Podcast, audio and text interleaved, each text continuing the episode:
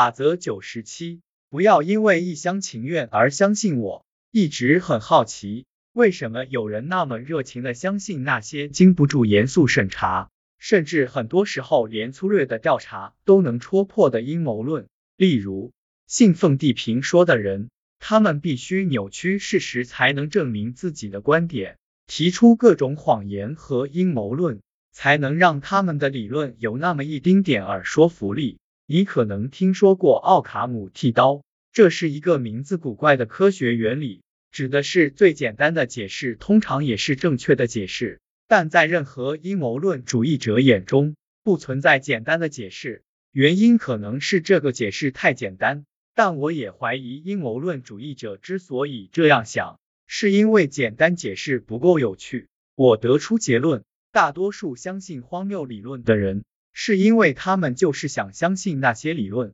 原因就这么简单。我相信他们不会承认，因为这会减损他们观点的可信度。但我从没见过哪个支持荒谬理论的人不享受其中。我必须承认，偶尔我也会陷入这种局面，因为我喜欢好故事，而阴谋论通常比令人失望的单调又真实的解释更有趣、更曲折。对我们这些持怀疑态度的大多数人来说，阴谋论就是一堆废话。但阴谋论只是大多数人时不时会做的一些事情的极端例子。因为自己的一厢情愿而去相信一件事，而不去理性思考。我们愿意相信社交媒体是个好东西，愿意相信我们支持的政治派别更好，伴侣不会出轨，自己的产品有市场。愿意相信自家的狗今天不想出门散步，有多少证据反驳我们的观点不重要，